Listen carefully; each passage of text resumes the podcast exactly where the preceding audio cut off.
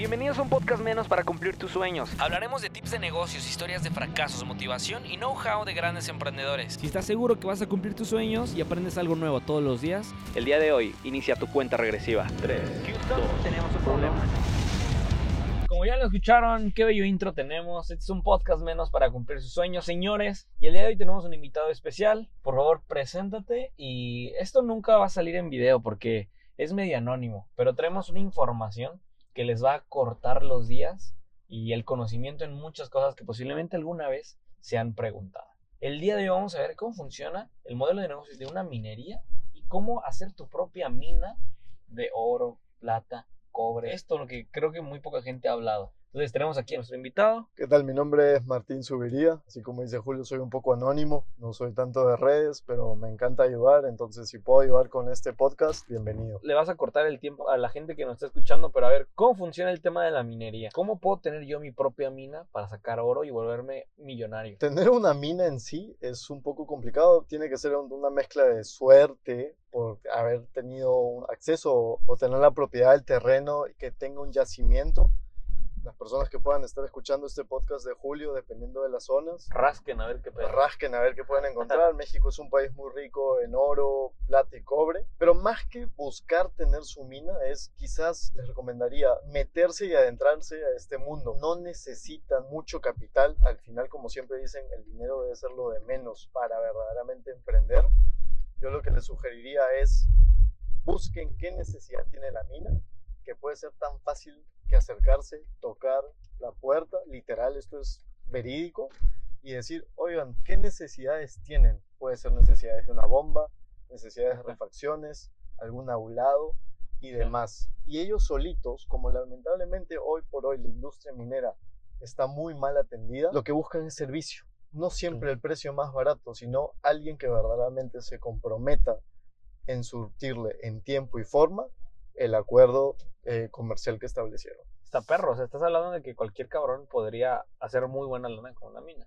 Sí, o Con como- conocimiento, ¿no? Eso te iba a decir, como siempre hay que estudiarlo un poquito, mínimo Sí. leerle para saber de lo que se está hablando, pero las barreras de entrada no son tan grandes como uno pensaría. Dense de alta como proveedor, vean qué necesidad tiene y busquen cómo surtirle el material o la refacción o el servicio que necesiten en lo que vaya a necesitar la mina. Ahora, ¿tú crees que alguien que nunca ha tenido un emprendimiento sea una buena opción ser minero? Que digo, hay muchos emprendimientos que no va a ser tu primer emprendimiento, ¿no? ¿O qué número de emprendimiento crees que debería ser el tener tu propia mina? El número lo va a definir cada persona. Yo lo que creo va a depender de la capacidad de aprendizaje que tenga esta persona respecto a la venta. Y no es solo la capacidad de negociar, cosas tan sencillas que muchas veces no se hablan. La capacidad de perder el miedo para acercarte a un lugar con el miedo al rechazo, de que te digan no, aquí no entra. Quitarse ese miedo toma tiempo Ok. Tomar la decisión de voy a hacer esto, este es mi plan más o menos, que también les recomiendo, armen un plan sencillo, que no le busquen trabas a su mismo plan y que retrase su tiempo de lanzamiento. Esto es a prueba y error. Pierden el miedo a tocar puertas y si tocan 10, quizás uno les va a abrir. Y si a la décima no les abren la puerta, quizás a la número 20, La 20. o a la 30, pero ahí sí como tú dices, una menos. Una puerta menos Una para, puerta que- menos. para tu minería. Es correcto. Ahora, en el tema de minería, ¿cuánto tiempo tardaron ustedes en... o cuánto tiempo lleva la minería, mejor dicho? La experiencia aquí en México que llevamos es de 12 años y inició con el tema de mi papá, más de 30 años en el sector minero. O sea, minero no de botas, casco y pico, como es en las películas, No, se cómo es así. no son todas las minas que se manejan así, ya, Es ya de caricatura, ¿no? Es un poco más de caricatura, pero eh, sí le tocó en algún momento la parte de, a ver, voy a adentrarme X kilómetros, no metros, kilómetros bajo tierra para conocer verdaderamente cómo opera y funciona una mina.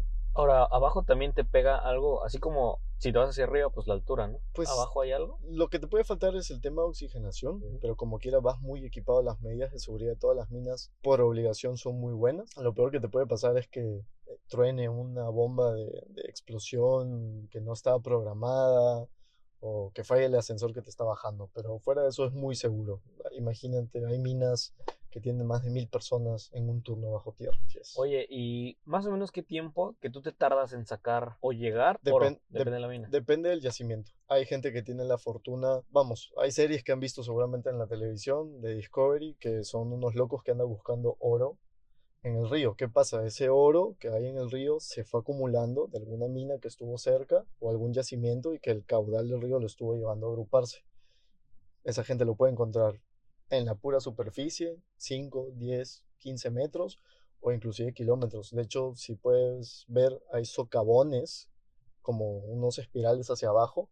Es porque así ha ido comiendo la mina, el cerro, la montaña, para ir llevando, eh, llegando, mejor dicho, al, al yacimiento de oro en este caso. Ahora, ¿tú crees que invertir en oro y plata? Digo, porque también eres inversionista. Hoy en día, con el tema de cripto y todo este pedo, Sí. ¿nosotros deberíamos también invertir en esto tangible? No soy asesor financiero, pese a que trabajo en el tema de la minería, yo no tengo nada invertido en metales preciosos como oro y plata. Si a mí me preguntan, eh, y depende mucho del perfil del inversionista, como te comentaba, a mí me gusta algo el riesgo y la volatilidad que conlleva. Si a mí me preguntan, tengo 50 mil pesos, si los meto a oro o plata o compro una criptomoneda, por mi perfil de inversionista, y eso que quede claro, yo definitivamente invierto en una Bitcoin o Ethereum o alguna otra criptomoneda, cierro los ojos y Sí, a ver cómo cierra fin de año. Exacto. Pero siempre, si van a invertir, que sea dinero que no vayan a necesitar de manera inmediata. Sí. Yo creo que ese es el mejor consejo que les puedo dar. No, pues con este tip nos despedimos. Aquí tuvieron un poquito de minero millennial. este, gracias, gracias, por, Julio. gracias por estar en este podcast y por Gracias acercarnos, porque este podcast es una camioneta. No sé qué tan bien nos estén escuchando, pero estamos aquí en la camionetita, aire acondicionado, intentando restarles días a todos ustedes para que cumplan sus sueños. Ya saben ahora un poquito más de minería y no, no hablamos de minería de Bitcoin, o sea, minería de bajo tierra. Bajo tierra. Entonces, astronautas, yo soy Julio Hierro. Muchas gracias aquí al minero millennial. Gracias, Julio. Nos vemos en un próximo episodio. Yo soy Julio Hierro. Hasta este luego. fue un podcast menos. para cumplir tus sueños. Un podcast menos para cumplir tus sueños.